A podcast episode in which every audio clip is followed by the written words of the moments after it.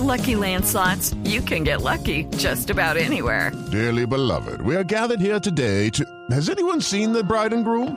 Sorry, sorry, we're here. We were getting lucky in the limo and we lost track of time.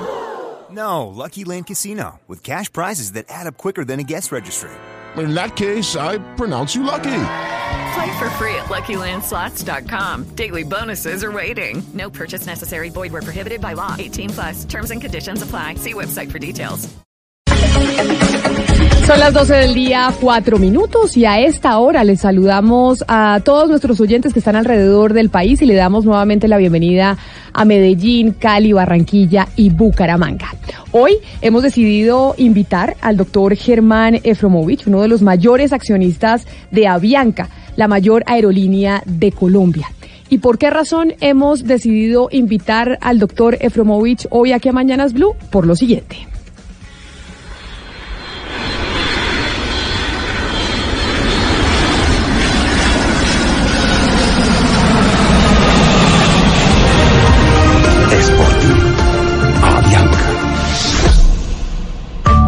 Avianca es sin duda una insignia para los colombianos y es una empresa de la que muchos se sienten orgullosos.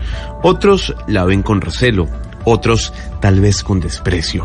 Lo cierto del caso es que es una de las empresas más grandes de la aviación comercial, no solo en América Latina, sino en todo el planeta. En una primera instancia se conoció un cambio en las políticas de su programa Life Miles que dejó a varios con dudas y quejas. Por otra parte, la noticia que se generó del posible control de United sobre la empresa tras el impago de Synergy Group de una deuda de más de 400 millones de dólares que precisamente le hizo United. La compañía aérea de los colombianos cumplió ocho años en la bolsa de Nueva York con una acción que al día de hoy se cotiza a 3 dólares, muy por debajo de acciones de sus competidores Latam y Copa. Dicen algunos analistas que la expansión de Avianca fue más grande que su capacidad de mantenerla. Eso sí, nadie quita la gran flota que tiene, sus aviones, la gran capacidad de empleo que genera.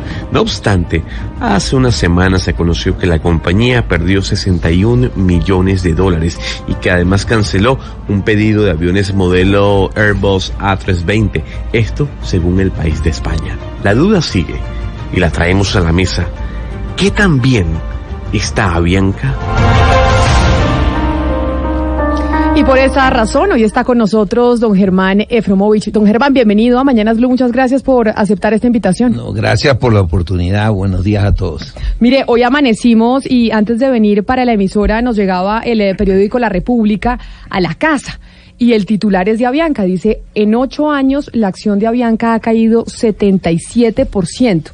Antes de entrar en, eh, pues en Honduras, de los detalles económicos y demás, ¿cómo está usted? Yo muy bien, leyendo esta- gracias. eh, estas noticias de las No. de, la, de la acción de Avianca, de que las cosas no van bien. A ver, eh, el problema de la acción es parte de los movimientos de mercado e inclusive, obviamente, de lo que Avianca ha sufrido en función de dos eventos en los últimos años. Uno, el, el más reciente, el paro ilegal, que nos costó casi 300 millones de dólares, ¿no? Y el otro, el default de, de Venezuela, que nos costó otros casi, fueron 280 y pocos millones de dólares. O sea, en un total de casi 600 millones de dólares, eso le pega a cualquiera, ¿no? Eh, obviamente la gente ve eh, el mercado, yo por ejemplo no entiendo el mercado de acciones, cómo eso funciona en las especulaciones. Mismo así Avianca ha venido pagando eh, dividendos todos los años desde que salió a mercado. Eh, yo, yo costumbro a decir que acción para quien quiere invertir, invertir y no es especulador, es una inversión de largo plazo. Pero mire, doctor Efromovich, entonces lo que usted dice es que la situación de la acción de Avianca que veíamos hoy en el titular que le acabo de mostrar se debe específicamente al paro de pilotos, que usted dice, el paro ilegal, que así lo dijo la justicia colombiana, y a la situación de Venezuela. ¿Son esas dos las razones que usted dice? No es eso lo que yo dije. Yo dije que el impacto de esos dos eventos causó obviamente dificultades de liquidez. Esas dificultades de liquidez acaban en el mercado especulando y la acción se movimienta de la manera como ustedes la están viendo. Pero para resolver esos problemas, obviamente la compañía inmediatamente tomó ciertas actitudes, como posponer crecimiento, posponer inversión de capital, eh, aumentar, eh, renovar eh, ar- rentas y leasing de aviones que estarían venciendo y los iríamos cambiar en 7, 8 años, lo vamos a llevar a 10, 12 años, que todavía es lo más joven tal vez en el mercado de la aviación comercial mundial. Ahora, est- estos movimientos no son, no tienen una única causa, es una serie de causas y muchas otras tal vez que ahora no me vienen a la cabeza. Pero mm, obviamente yo, como, como representante del grupo que tiene el mayor la mayor inversión, el mayor riesgo. Creemos en esta compañía, estamos en esta compañía y creemos que con el tiempo vamos a recuperar eh, eh, el, el- valor del mercado por estas acciones que se están tomando. Ahora le pregunto sobre algo que pues le preocupa a los usuarios y lo veíamos y lo escuchábamos en la introducción y es el tema de United. No vamos a entrar en los detalles de los préstamos y demás, pero para explicarle a los oyentes, usted tiene como representante y propietario de Synergy le pidió un préstamo a United y United le dio ese préstamo y las garantías era pues su pedazo de Avianca. Y, y entre esas garantías, eh, y dígame si estoy diciendo algo que no es, dentro de Hasta esa... ahora está diciendo todo lo que es. Ah, bueno, perfecto. Entonces, eh, el- esas garantías era Avianca, pero ese préstamo además tenía que cumplir Avianca con una serie de indicadores. Esos indicadores Avianca hoy no los está cumpliendo. Por eso existe el temor de muchos de que United pueda llegar a entrar a tener control de Avianca. ¿Es, ¿Esa posibilidad existe, eh, doctor Efromovich? ¿United puede entrar a tener el control de Avianca? Si United tuviera ese interés y el riesgo y la variación de los indicadores fueran tan graves como eh, algunos eh, medios sociales y, y algunos chismes lo hacen creer, posiblemente sí, pero la realidad no es esa. O sea, ¿qué pasa? Primero vamos a ver la naturalidad de la cosa. Usted compra una casa, ¿ya? Usted va a un banco a pedir préstamo, usted da la casa como en garantía. Usted tiene 15, 20 años para pagar y si no la paga, el banco le toma la casa. Y eso fue lo que usted hizo. Usted le pidió un préstamo a Yo United pedí un y dio como a garantía a United. Y de como garantía el activo que tenía el grupo, que son las acciones de Avianca. ¿Qué es cuánto? Son 450, eso es público, 450 millones de dólares y, como se llama, tenemos siete años para pagar. Dentro del contrato hay algunos principios que ellos quieren para garantizar el valor de su activo. O sea, que se mantenga un nivel de caja mínimo, que la capitalización siga un crecimiento de una forma diferente a la que nosotros pensamos originalmente, lo que nosotros estuvimos de acuerdo, hasta porque lo íbamos a hacer de cualquier manera en función de lo que usted y yo acabamos de decir. Entonces, ¿qué pasa? Si baja 10, 15% por un primero, es normal en la industria de aviación, el primer trimestre es el peor trimestre del año. El segundo peor viene antes de fin de año. Medio de año viene el verano, es alta temporada. Fin de año, noviembre, diciembre, enero, alta temporada. Pero Avianca sí está cumpliendo con esos indicadores que No, pidió el- United el- como garantía para poder eh, mantener el préstamo que le hizo a Synergy. Camila, eh, te explico, Camila. ¿Qué es lo que llamas cumpliendo? Avianca está abajo de uno de los indicadores. Y United dijo, no hay problema, hacemos un waiver o no vamos a ejercer ningún derecho, no nos interesa, ¿ya? Y existe un programa de recuperación, inclusive en el propio contrato hay lo que se llaman remedios, ¿no? United no tiene interés, por lo menos hoy manifestado, ¿ya? En asumir el control de Avianca, mismo porque ellos tienen restricciones por las reglas y regulaciones que tienen allá, inclusive contrato con sindicatos, ellos no pueden ser propietarios de una empresa fuera de Estados Unidos. Mire, y le digo porque es la preocupación de los usuarios, que es lo que me parece importante en que United entre a tener el control de Avianca. Y usted lo debe saber mejor que yo, porque la calidad de Avianca es mucho mayor que la de United. En términos de servicio, son dos aerolíneas distintas. Usted dice United hoy no tiene la intención de tomar el control de Avianca, pero en el futuro, si llegase a tener la intención, ¿la forma del servicio cambiaría?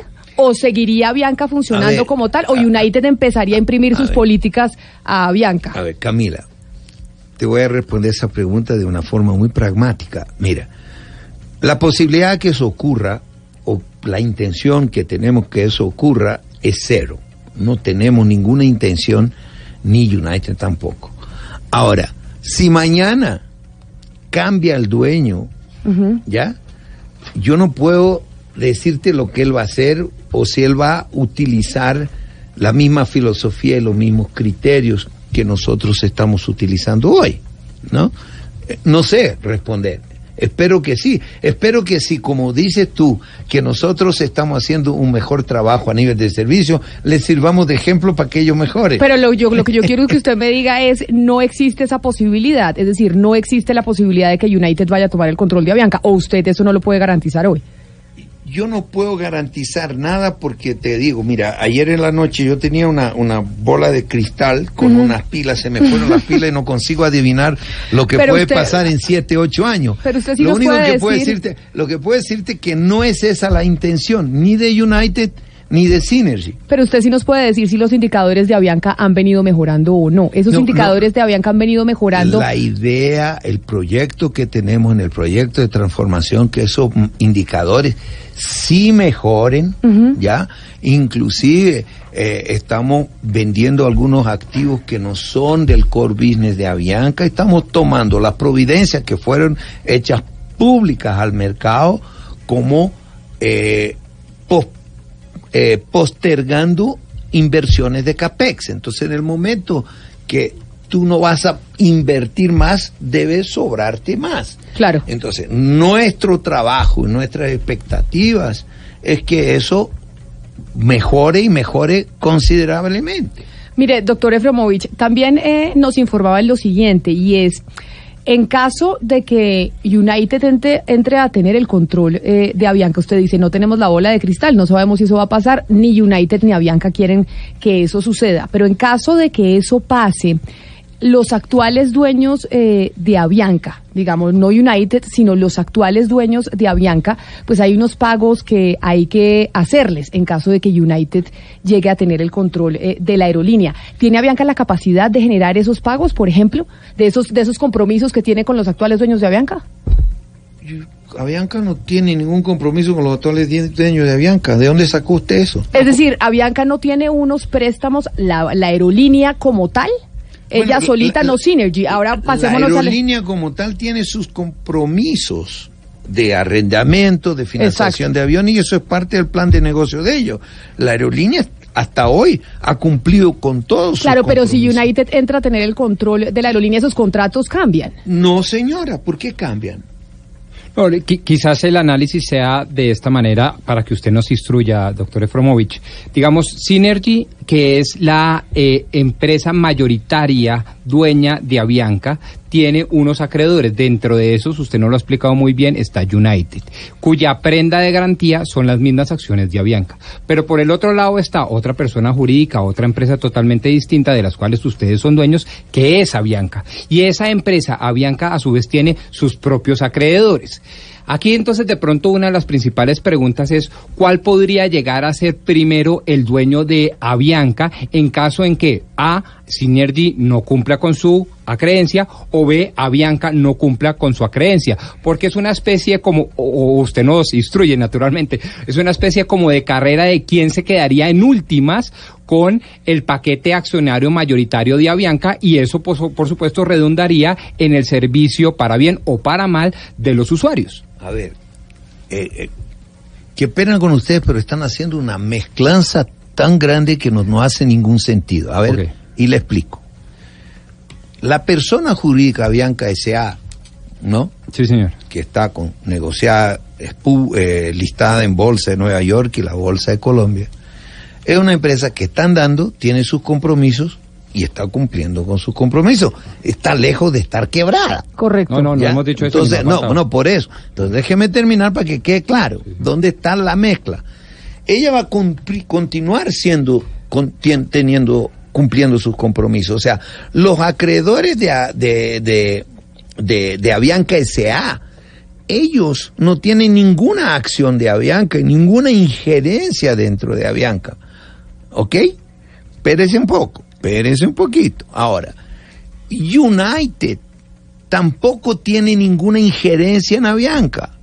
En el momento improbable que en un futuro de aquí a 5 o 7 años, cuando se venza la deuda, Synergy ven- venga a no cumplir, United podría ejercer el derecho de tomar estas acciones. ¿Ya?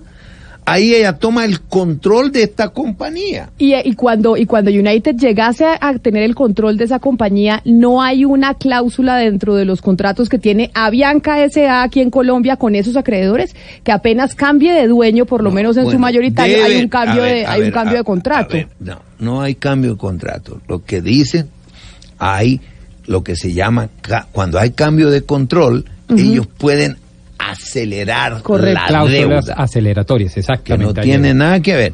Ahora, si vamos, vamos entonces pensar como ustedes. Yo soy un acreedor de la de Avianca SA. Obviamente que la mayoría de esos acreedores de Avianca SA también son acreedores y son suministradores o donde United son clientes también. Si va a asumir a alguien de igual peso o mayor que la propia controlador de Avianca y le está pagando en día, ¿por qué ellos irían a hacer algo, acelerar la deuda? Y de repente, si United, eh, vamos a especular, vamos a pensar, yo soy United, voy a asumir la compañía, ¿ya? Entonces, si voy a asumir la compañía para recuperar mi dinero, me voy a certificar que los acreedores van a estar conmigo o voy a poner el dinero para pagar la deuda acelerada. Claro, claro, pero como dicen los boyacenses, usted ya los conoce muy bien, pongámonos claros. Eh, nosotros queremos, yo en lo particular soy de los que dentro del informe especial introductorio quiero a Bianca, quiero que le vaya bien, quiero que ustedes paguen sus deudas, porque creo además que si al empresario le va bien, al país le va bien. De hecho, creo que si a Bianca le va bien, al usuario, y yo uso mucho a Bianca, nos va a ir bien. Digamos, ese es el punto de partida. No obstante, estudiando y preparando bien este programa, señor Ef- Efromovich, pues claro, hay unas dudas y unas alertas. Una de ellas usted las ha dicho, cláusulas aceleratorias. Para los oyentes, las cláusulas aceleratorias son unas cláusulas en virtud de las cuales el acreedor puede acelerar, puede pedir ya su deuda si se cumplen unas condiciones. La pregunta de fondo es, ¿usted considera en el horizonte que se puedan llegar a cumplir esas condiciones de los acreedores A de Avianca o B de Synergy que hagan que generen el cambio de dueño en Avianca? No, pero además, si esas cláusulas aceleratorias, Avianca como empresa está en la capacidad de cumplirlas. En caso No, de no, que no, se cambie. No, no eh, hay ninguna empresa que si le aceleren las deudas, ¿no? Que pueda cumplirlas. Eso no existe, ¿ok? Ahora, hay, hay, hay varios aspectos en lo que usted dijo. Eh, primero, la probabilidad, primero, no esperamos que eso acontezca, no estamos caminando para eso y yo encuentro que hay un exagero inmenso en lo que está circulando por ahí y puedo atreverme a decir que hasta ciertas eh, ramas, competidores o quien sea, o celos o lo que sea, eh, plantan noticias propositalmente para exagerar lo que, lo, lo que realmente está pasando. O sea, lo que está pasando no es nada diferente de lo que pasa en, las- en- los negocios normales del día a día de cualquier empresa, ¿no? Nos sentimos muy orgullosos de lo que hemos hecho por Avianca, nos sentimos muy orgullosos de lo que Avianca ha conseguido en imagen en el mundo entero. Recibimos premios de mejor en los últimos cuatro años. Es que por eso yo le decía que a la ¿no? gente le preocupa si Y- United y- y empieza a tener entonces- el control de la aerolínea. Entonces, entonces, entonces, ¿qué pasa? Y ustedes saben, fue público que nos ofrecieron comprar por una buena cantidad de dinero Delta hace dos, tres años atrás, ofreció comprar a Avianca. Nosotros dijimos no vendemos. Tenemos, nosotros estamos comprometidos con este país. Eh, Es un país que yo adopté, es una pasión, ¿ya? Y más con este pueblo todo que nos prestigia. Como usted dice, hay, y lo que decía en la introducción, ¿no? Gracias a Dios hay, es una relación de pasión y odio, pero yo creo que es mucho más de pasión por lo que yo veo en los aeropuertos. Inclusive porque la, ¿dónde vi yo la pasión de todos los com- compatriotas colombianos por esta aerolínea que está cumpliendo 100 años y nuestra meta es prepararla para los otros 100. En, el, en, el, en la época del paro, ¿no? todo Colombia nos estaba apoyando. Me decían, don Germán, no afloje, no hay derecho a lo que está pasando, ¿ya? Y lo que hicieron los colaboradores de Avianca en los aeropuertos, usted que viaja lo debe haber sentido en disminuir el impacto que podría causar ese paro y cómo lo superamos, ¿ya? Muy bien, estamos pasando un momento, yo no lo llamaría de crisis, eh, se inventó una crisis más de la real, un momento de reestructurar en función de algunos eventos que ocurrieron, tanto en la economía, la subida del combustible, el paro, Venezuela, you name it, ¿ok? Y eso lo tenemos controlado y lo vamos a superar, ¿ya? Entonces, eh, olvídense, no es el momento de estar pensando qué pasa si United asume. En este momento esa posibilidad no existe, es Perfecto. cero. Entonces me parece importantísimo que Ya. haya dejado usted esa claridad. Es cero. Lo que sí estamos bregando ahora y trabajando muy fuerte y ustedes deben haberlo sentido, es después de todos esos problemas, tuvimos algunos problemas que los reconocimos, tuvimos la humildad de reconocer los problemas operacionales en, en, en, en, en cumplimiento. Hoy día estamos con 90 y poco por ciento de cumplimiento nuevamente. Pero entonces permítame preguntarle, doctor Efromovich, ahora de aquí para adelante, usted ya nos dice eso de United no es una posibilidad a hoy. Ahora vamos con, eh, con el nuevo presidente de Avianca. Se cambiaron los estatutos. Creo que ahora el, el presidente no necesariamente tiene que ser colombiano, ya puede ser también extranjero. ¿Cómo va el proceso de consecución de nuevo presidente para la compañía? Eh, están dando con un proceso normal. eh, nos presentaron varios candidatos. Los candidatos ya los entrevistamos, ya pasó por gestión humana y yo espero que luego, tal vez en las próximas 15 días, ya se pueda anunciar el nombre del candidato. Del, del futuro eh, o candidata, ¿no? No digamos solo candidato pues, hombre. que candidato igual que presidente. Presidente puede ser presidenta, ¿no? Usted no llama presidenta. Yo No, sí, acá claro, acá yo sí, llamo créame que presidenta. acá sí, en esos micrófonos sí. ¿Así? Sí, en Brasil también Dilma exigía que le llamen presidenta. Claro, acá Yo la candidato- llamaba señora presidente. porque Ese, ese, ese, co- eh, ahora es multigender, ¿no? Exactamente, candidato o candidata. Pero entonces ese candidato o candidata es Mm. eh, extranjero, ¿no va a ser colombiano? No, como digo, seleccionamos a varios, ¿no? Entre colombianos y extranjeros. Eh, debemos tener el, el, el short list hasta el viernes de esta semana. De, de- del grupo deberán tener tres que serán entrevistados nuevamente por gestión humana, eh, obviamente por mi persona también, y ahí deberemos presentar a la Junta un nombre.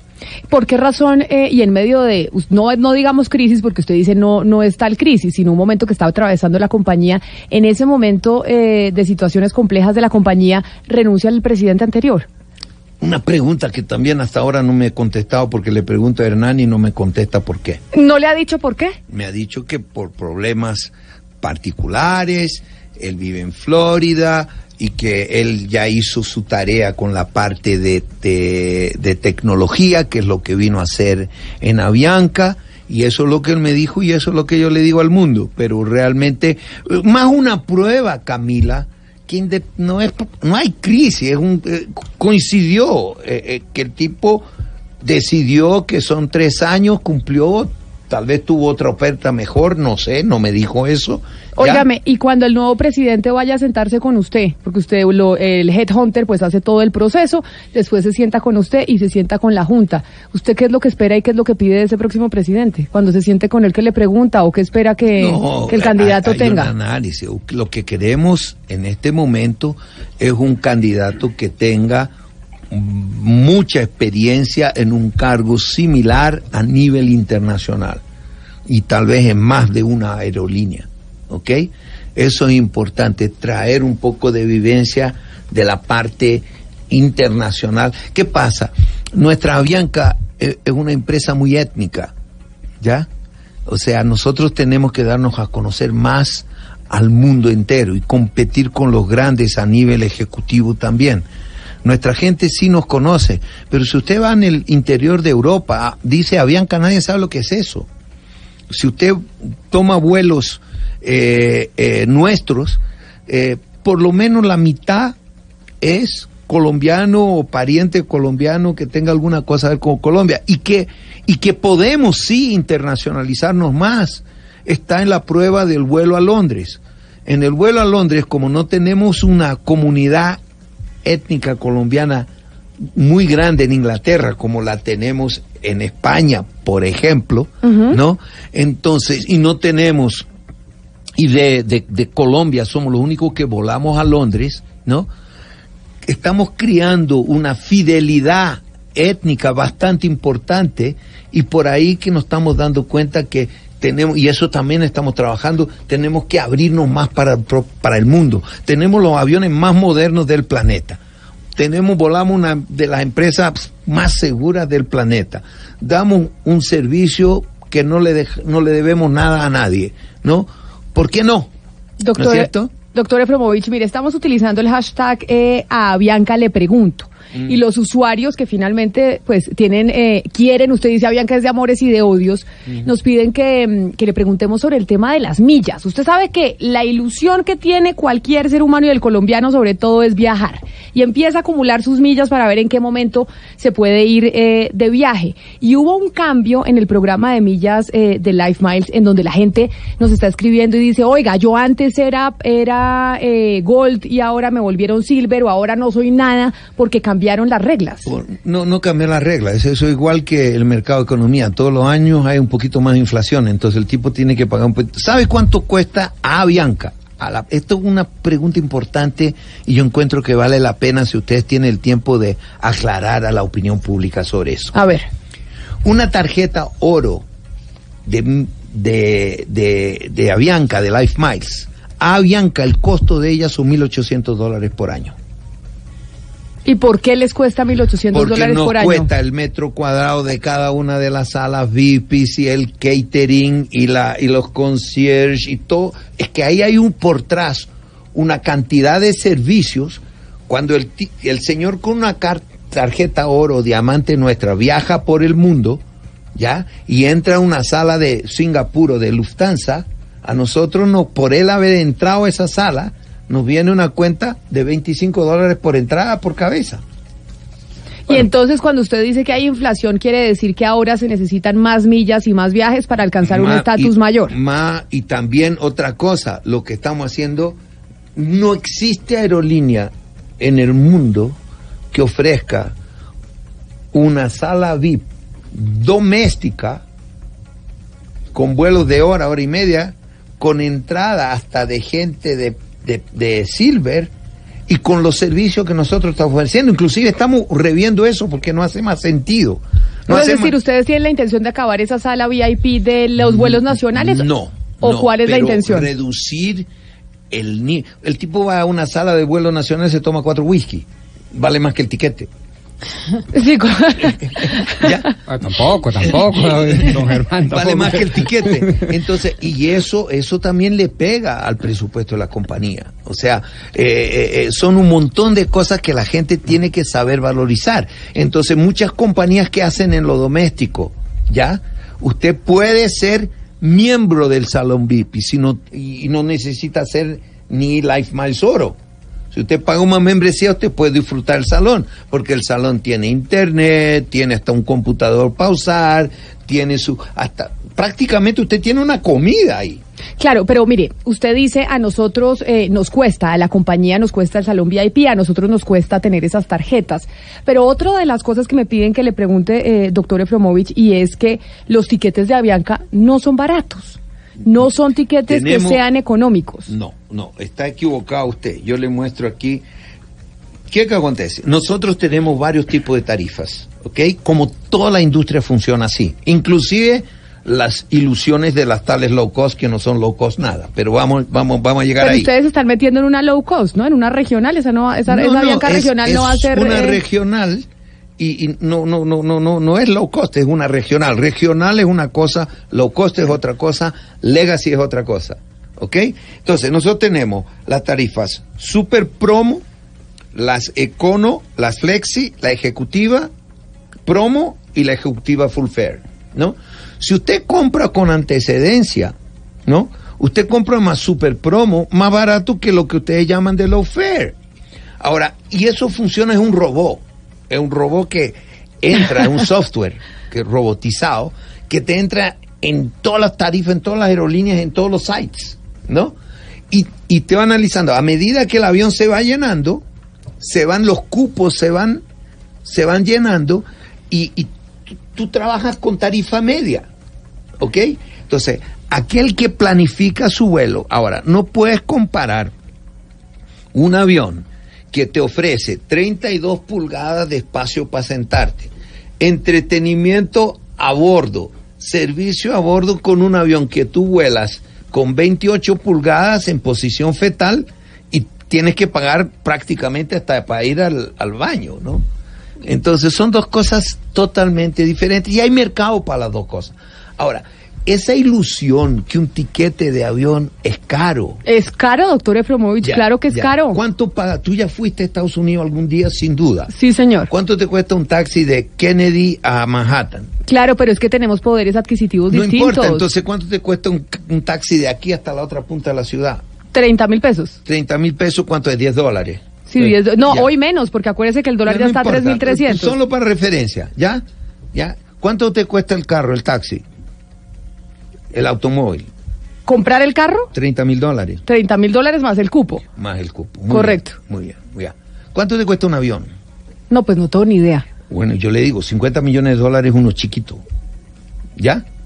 ¿Cuánto le cuesta un cinturón de seguridad de un avión con, que es el mismo prácticamente del carro, pero no es certificado? El del carro le cuesta 100, 150 dólares, el avión le cuesta 2 mil. ¿Ya? O sea, estamos hablando, Claro, pero si usted ¿cuánto ve, le cuesta el jet fuel? pero si usted ve, por ejemplo, los vuelos internos dentro de Europa, que es lo que dicen muchos oyentes, y dice, oiga, viajar dentro de Europa es mucho más barato, uno consigue tiquetes de 80 dólares, 50 dólares. Usted que estuvo un año sabático, doctor Pombo, y se fue por todo el mundo a viajar, los tiquetes aquí en Colombia sí son carísimos. ¿Por qué? Yo te explico por qué. Uno de los motivos. Primero, por eso que te digo que low cost en América Latina es ilusión diferente en Europa. En Europa tú agarras y si usted estuvo en Europa debe, le debe haber tocado EasyJet o Ryanair, ¿ya? Ellos vuelan a aeropuertos alternos. Hay aeropuertos alternos. Y estos aeropuertos les pagan para aterrizar. ¿Ya? los, los, los incentivan. Entonces, eso por un lado. En otro lado, usted tiene una demanda para hacer punto a punto 10 o 11 horas block por día y llena los aviones, ¿ya? Entonces, y no da ningún tipo de servicio. Entonces, si usted agarra todos esos beneficios, si los sostuviéramos aquí y los pudiéramos transferir al viajero, los tiquetes serían más económicos, pero aquí no existe eso. Usted va al aeropuerto, a cualquier aeropuerto, en el modelo de concesión que existe en Latinoamérica, ¿no? Le cuesta todo, le cuesta carísimo. El aeropuerto, a la aerolínea le cobra hasta para respirar. Pero, Germán, venga, esa es una explicación y yo presumo que además está bien dateada. Sin embargo, hay una crítica y de nuevo, queremos que al empresario le vaya bien, defendemos la libre empresa, el libre mercado, los empresarios son, deben ser catalogados, a mi juicio, Rodrigo Pombo, como unos héroes nacionales. Eso es, eso es así. Sin embargo, hay críticas y debemos asumirlas como empresarios que somos. Sin duda. Una de las críticas es que los tiquetes son muy caros por la falta de competencia. Y cuando empezamos a indagar dicen, oiga, es que aquí no hay competencia porque el jugador principal, que es Avianca, es muy poderoso, no solo económicamente, sino políticamente, y no deja entrar otras. Disípeme esa, disípeme esa duda, por favor. Le- le- eh, le- le- le- a ver, poderoso, aquí entra quien quiere. Quien quiere invertir, entra en este país. La TAM quiso entrar, compró la aerolínea y entró. Viva se instaló de la nada. ¿Ya? EasyFly está creciendo. Eh, eh, Wingo, que era Aerorepública, está ahí compitiendo. O sea, don Germán, lo que nos está diciendo, y gracias por disiparme estas dudas, es que si en este momento, en este preciso momento en Colombia no hay más frecuencias, es porque, por ejemplo, la aeronáutica civil así no las otorga, no porque Avianca esté No es cerrando verdad. y tratando Eso de generar no, oligopolios ni nada. Perfecto, ¿no? Eso No, es. estás equivocado. Estás equivocado y yo te voy a explicar si me permite. Sí. La aerocivil no se niega a otorgar permiso a nadie que quiera invertir. Si usted agarra, quiere invertir hoy, comprar dos aviones, abrir una empresa, usted puede hacerlo. No, no hay nada que lo impida. Ah. Nada que lo impida. Lo que sí, usted tiene que ver la demanda, si es que hay demanda. Pero ¿no? ese ya es mi riesgo, ese es mi, problema. sin duda, pero es equivocado decir, ¿ok? Que en Colombia hay un monopolio o hay una protección. Quien desea abrir una línea aérea puede abrirla. Y no hay ninguna restricción, al contrario de muchos otros países. En Colombia usted no necesita ni ser colombiano para tener una aerolínea. En otros países sí, en Estados Unidos, si usted no es americano, usted no puede tener una aerolínea. Y otra cosa muy importante que se habla aquí, Pombo y Camila, y es bueno aclarar, hablan mucho en cielos abiertos. Sí, sí, sí, hubo una, de hecho, una ¿Ya? columna del, del ex vicepresidente Germán Vargas sobre el tema. Sí, y, y- y yo tuve varias, varias discusiones al respecto de esto con el, con el tocayo, ¿no? Entonces, ¿qué pasa? Dígame usted, ¿qué es lo que usted entiende, uno de los dos que quieran Por cielos abiertos que pueda venir el que quiera volar por los, por los cielos abiertos, me imagino Sí, yo. Eso es lo que usted Es entiende, lo que yo cielos entiendo. abiertos. Bien, eso no es cielos abiertos. Se rajó. Entonces, Le explico. ¿Por qué? Porque eso ya ocurre. ¿Quién quiere venir? Cualquier línea que quiera iniciar un vuelo a Colombia lo puede hacer. Estamos ya con Turkish, Air Europa, eh, Air France. Todo el mundo que quiere volar aquí puede venir a volar. No hay ninguna restricción. Insisto, y restricción cero, Camila. ¿Qué es lo que la gente piden y confunden con cielos abiertos? Cielos abiertos es el tipo que viene con un avión aquí, ¿ya? Y para que le dé, ¿qué quiere? Él quiere tomar pasajero aquí en vez de volver para donde vino, quiere de aquí seguir a otro país.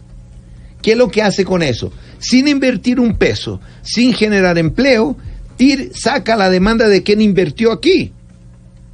Claro, ¿Y pero, pero le ayudaría al consumidor a que fuera mucho más barato su se tiquete. quiebran las compañías, sí, se quiebran y después viene solo ese señor, porque ese señor es valor agregado. Sin duda que usted va a pagar tal vez un tiquete de, de esta compañía que llegue aquí, de aquí vuela a Nueva York, tal vez le cueste 15 20% más barato, pero usted acaba con su, su industria aeronáutica aquí. Ve así, cualquier, ¿qué país le deja hacer eso? Séptima, es- a, a no ser algunos acuerdos bilaterales que haya reciprocidad. Donde hay reciprocidad, sí. Yo, yo voy a yo voy a hacer un acuerdo de reciprocidad con Estados Unidos, donde yo tengo mercado, donde una compañía de bandera colombiana puede ir allá, llegar a Nueva York y de allá ir a Boston. Va a ver si me dejan, no me dejan, ¿no? Ahora, ¿con quién quiero hacer un, un- acuerdo de reciprocidad? ¿Con, con eh, eh, eh, Paraguay o con Colombia o con eh, Panamá? No tiene transporte doméstico. Entonces, muy bien, quieren hacer cabotaje, hagan lo que hizo la TAM, venga, invierta. y vuele donde quiera. Mire, doctor Efromovich, como usted sabe, eh, pues nosotros somos una mesa que está en eh, varias partes de Colombia y Ana Cristina Restrepo, que de hecho Bogotá, Medellín, hay una cantidad de rutas que tiene Avianca. Creo que es una de las de las rutas eh, Sí, sí, que más hay Sí. en, eh, en Colombia, Ana Cristina. Sí, y precisamente eh, le transmito una, una duda que me están diciendo varios eh, oyentes de acá y es eh, sobre Avianca Brasil, porque después de Semana Santa se recibió una serie de, de informaciones y la gente quiere tener claridad sobre qué ocurre con Avianca Brasil después de esa cancelación de más de 1.300 vuelos eh, después de Semana Santa. Avianca Brasil no tiene nada que ver jurídicamente ni operacionalmente con Avianca Colombia. Son dos empresas totalmente distintas y es una empresa que vuela dentro de Brasil, hace cabotaje y conectaba a, traía conexiones a Avianca Colombia. O sea, lo, Avianca Brasil no no tiene ningún impacto en Avianca Colombia. Ahora, aclaro, algunos pasajeros que compraron, algunos viajeros que compraron tiquetes de Avianca Brasil de Curitiba a Bogotá, donde Avianca Brasil los lleva de Curitiba a Sao Paulo y de Sao Paulo a Avianca Colombia lo lleva a Bogotá, esos ya fueron alocados y están siendo transportados por empresas congéneres, ¿no? Y si Avianca Brasil no sobrevive o se vende, ya o la compra un competidor, ya Avianca Colombia está haciendo acuerdos con otras eh, aerolíneas eh, Azul, Latam, Gol, etcétera, para hacer esas conexiones internas. Fuera de eso, hay planos de la propia Avianca Colombia, ya sale de Puerto Alegre, ya sale de San Paulo a Lima, Lima San Paulo, de Río de Janeiro, de San Paulo tenemos dos vuelos por día. Entonces, ahí no hay ningún tipo de preocupación. Lo bueno, el trabajo que hizo durante esos años Avianca Brasil, tuvo niveles iguales o tal vez superiores en servicio a nosotros aquí y divulgó en el mayor mercado de América Latina una Avianca que no se conocía hace 14 años atrás. Don Germán, hemos dicho que la acción está por el piso, tres dólares por acción. Digamos que ahora Avianca Brasil no tiene nada que ver con Avianca Colombia, pero también está Avianca Argentina, que también está en ascua porque arrastran una deuda de 30 millones de dólares. Y hay que decir que la marca está muy golpeada porque Avianca Brasil, Avianca Argentina, Avianca Colombia es Avianca y la gente lo reconoce así. Yo quiero preguntarle, don Germán, ¿por qué seguir insistiendo en internacionalizar la marca si ni siquiera en el propio terreno de Avianca son líderes y tienen números que los apoyen? A ver, hay dos cosas. Eh, está difícil para mí entender que el señor Juan Restrepo no va a comprar un tiquete de Avianca de aquí a Madrid o de aquí a San Pablo porque Avianca Argentina debe 30 millones de dólares. Esa no es la preocupación del señor. Eh, Yo creo que una cosa no tiene nada que ver con la otra. Ahora, el beneficio que trajo eh, tanto Avianca Argentina como Avianca Brasil en el conocimiento de la marca en esos mercados de Latinoamérica es un beneficio inconmensurable. Y va a ser una pena si no vamos a conseguir mantener eso vivo. Va a ser realmente una pena. Porque ¿Y usted el- cree que no va a ser posible mantenerlo vivo? no sé decirte ahora honestamente, Camila, eh, es bastante complicado. Es un proceso que está en, en, eh, en, eh, en concurso mercantil y hay bastante intereses. Entonces yo no, yo mismo no tengo el panorama claro, si no te diría con toda honestidad. Pero sí le estamos haciendo lo posible para mantener, mantener eso vivo. Pero yo no veo la conexión de eso con, con la acción y al contrario, los me ha tocado estar en los aviones y, y- en Brasil y los clientes, no, qué pena, eh, eh, tienen, tenemos que mantener vivo, etcétera. Y la idea en el futuro era hacer todo una Avianca sola. Y si la, y si conseguimos realmente salir de esa, de esa crisis con esas dos empresas y las fortalecemos, hace todo el sentido tener una Avianca sola como ya existe con Perú, Centroamérica, Colombia y Costa Rica. Era hacer una, una sola holding, ¿no? Con todos los beneficios de poder interligar. O sea, muy bolivariano el, eh, la intención de hacer una gran Avianca. De eh, todo. no sé si bolivariano, no, pero propósito del bicentenario, doctor Gemón. pero eh, eh, eh, la Bianca, un eslogan, ¿no? es la Bianca de los próximos 100 años. ¿Por qué no? ¿No? En, en Cali también hay muchas frecuencias, ya está nuestro compañero Hugo Mario, que creo, Hugo Mario, que usted está, eh, no sé si la aerolínea regional le va a llegar a Cali o la Cali sigue, la de la de Cali sigue haciendo Avianca normal, Hugo Mario. No, no, no creo que a Cali, pero sí de pronto a algunos municipios cercanos y, y municipios del, del sur del país. Doctor Efromovich, ábrenos justamente sobre esa aerolí- aerolínea regional, que es una especie de hermana menor de Avianca, que, que entiendo va a llegar a, a esos municipios apartados, a ciudades intermedias, pero la pregunta es si va a competir con, con precios, si va a competir con las llamadas aerolíneas de bajo costo. Eh, como dije anteriormente, aquí eh, eh, aerolínea regional, definición, es diferente de aerolínea de bajo costo. Aerolínea de bajo costo es una aerolínea donde usted tiene por lo menos 100, 150 lugares, con 28 eh, eh, pulgadas de, de, pitch y, va de punto a punto y solo va, va a poder ser regional y com- eh, low cost, perdón, y competir como low cost si tiene algunos beneficios de costo. El avión le cuesta lo mismo, tripulación casi lo mismo, combustible casi lo mismo. El único, la única ventaja que tiene, tiene 20% más de sillas que por, por vuelo puede vender, si lo llena, 20% más barato. Estoy poniendo 20% porque es relativo para dar una idea. Esa es la única diferencia en Latinoamérica. Como dijimos hace poco, en Europa es diferente porque usted va a un aeropuerto que no sea el aeropuerto principal, el tipo le paga para aterrizar. Bueno, ok. Ahora, respondiendo a su pregunta, ¿por qué la regional? Ya con el crecimiento de la demanda, ¿no? Y la, la restricción inclusive en el propio El Dorado y para el confort de los propios viajeros, estamos intentando evitar que el tipo para ir de un lugar A a B tenga que pasar por Bogotá cuando no es necesario. Claro que pasa mucho, le pasa siempre. Y es una artera. Y tal vez mismo así le cueste más caro. O sea, le va a costar más barato solo por el hecho que va de A a B directo. Entonces los costos operacionales van a ser más baratos. ¿Cuándo empieza esa aerolínea a Ya funcionar? está volando. Ya está volando. Ya está volando con, creo que son tres, cuatro aviones ya están volando. Yo creo que hasta el fin de año todos los turbohélices de, de Avianca van a ser operados por Regional, ¿ya? Y, y- y vamos a llegar a, a 15 aeronaves y intentando conectar todos los puntos que están pidiendo conexión directa, ¿no? Eh, inclusive, eh, al contrario, creo que va a haber vuelos directos de Cali a, a- a otros lugares que no sea pasar por Bogotá también, ¿no?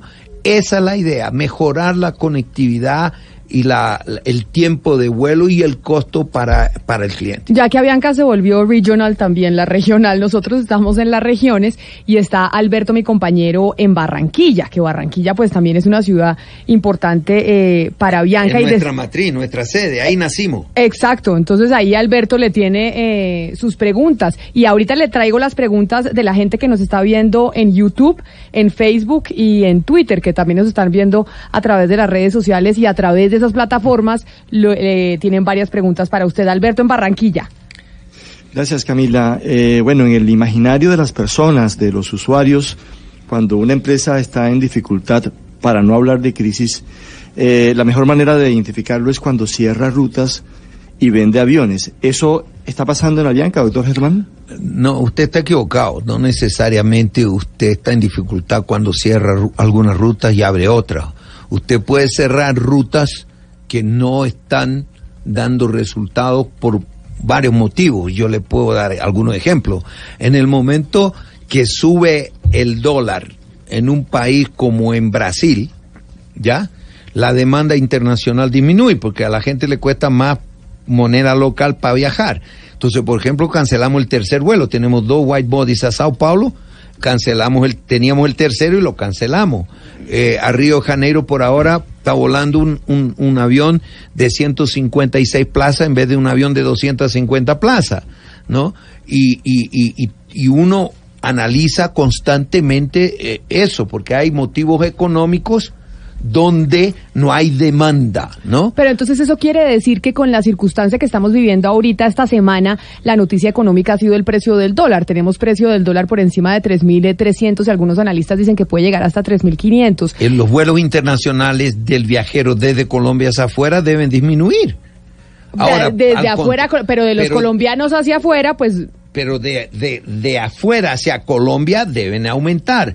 Entonces, en Colombia, porque hay un público étnico viviendo fuera del país, en varios lugares, Estados Unidos, en varias ciudades de Estados Unidos y en Europa, principalmente en España, el impacto debe ser menor. Y o sea, los ustedes esperan mayores eh, frecuencia de los vuelos viniendo hacia Colombia Sin de duda. España y de Estados Unidos con el aumento del Sí, dólar. señora, es lógico. El aumento de turismo principalmente. El turismo le sale más barato. Y eso quiere decir que usted eh, va a actuar en viceversa porque usted le dice eh, a, a Alberto, se cancelan algunas rutas porque no hay los pasajeros para poderlas llenar, pero frente a la so- a la sobredemanda que va a haber con el Sí, usted hace. Nosotros nos consideramos un negocio como un acordeón. Tenemos que saber abrir y cerrar muy rápidamente. Entonces, hay algunos lugares donde uno tiene que reaccionar y poner más capacidad, y hay lugares que tiene que sacar capacidad. Miren, me dice aquí un oyente desde Washington, doctor Efromovich, que por qué solo hay una ruta Washington-Bogotá, Bogotá-Washington directa y que además siempre va llena y los tiquetes carísimos. Va llena los primeros 150 lugares y el promedio, si me equivoco, porque tengo el promedio de la empresa, está en 80, 82% promedio de ocupación. O sea, le sobran casi 20% de sillas. Si usted pone un segundo avión, no lo va a llenar. Ahora me dice otro oyente que le pregunta a través eh, de YouTube sobre pasto. Y, y siempre nos llegan también muchas quejas de pasto y dice, oiga, los tiquetes, eh, por ejemplo, Bogotá-Pasto muchas veces superan el costo Bogotá-Miami. Siempre está como en el imaginario colectivo de la gente comparar con el vuelo Bogotá-Miami. ¿Por qué es tan caro volar a Pasto? Tiene, primero, eh, no tengo, infelizmente que me perdone el, el- el cliente, el oyente, no tengo lo- las tarifas de cada ruta en mi cabeza. No, lo- lo pero sé. filosóficamente puedo decirte algunos factores que influencian.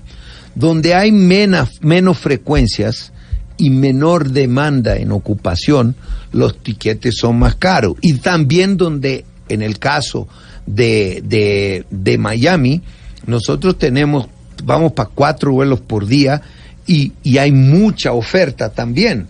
Entonces, el avión gira 24 horas. Entonces, por ejemplo, si, si tú puedes ocupar la máquina 24 horas que te cuesta 50 millones de dólares, ¿ya? Lo vas a depreciar, ¿no? Por un, un valor mucho mayor de gente ocupándola que cuando llega a la noche tienes que pararte porque solo vas a volar el día siguiente. Te cuesta el doble el CAPEX, ¿no? Inclusive la utilización de tripulaciones, duty, etcétera. Este es un mercado y un negocio muy complejo. Yo acostumbro decir que es un negocio que tiene, es una ecuación que no tiene constantes, solo tiene variables, ¿no?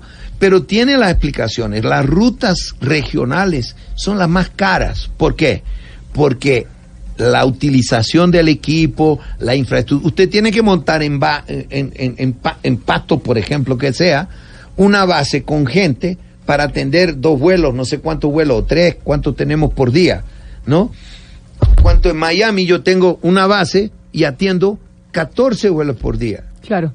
Otra de las cosas que le preocupa a los, a los oyentes que nos pide que, que le preguntemos, y es algo que pasa con todas las aerolíneas, y es el tema de, de las maletas. Que entonces empieza, sí, y la gente se, usted, y la gente dice, ahora me están cobrando por las maletas. Y me hacen la publicidad que dicen que no son como las low cost, pero nos cobran por la otra maleta. ¿Por qué tomaron esa decisión? Honestamente hablando, Sí, honestamente. le digo por las low cost. ¿Qué es lo que pasa? El señor entra y ve el precio. Eh, usted entra, va, va a comprar un tiquete, entra en la, en la página, ¿no? Y en el momento que usted va a ver, usted compra lo más barato. Usted se, ol- se olvida de servicio, se olvida de maleta, se olvida de todo. Entonces, nosotros estábamos comenzando a tener una competencia, entre comillas, desleal. Desleal. ¿Ok? Entonces comenzamos a, a dar limitaciones. En vez de dos, a veces tres maletas, limitamos a una maleta sin costo.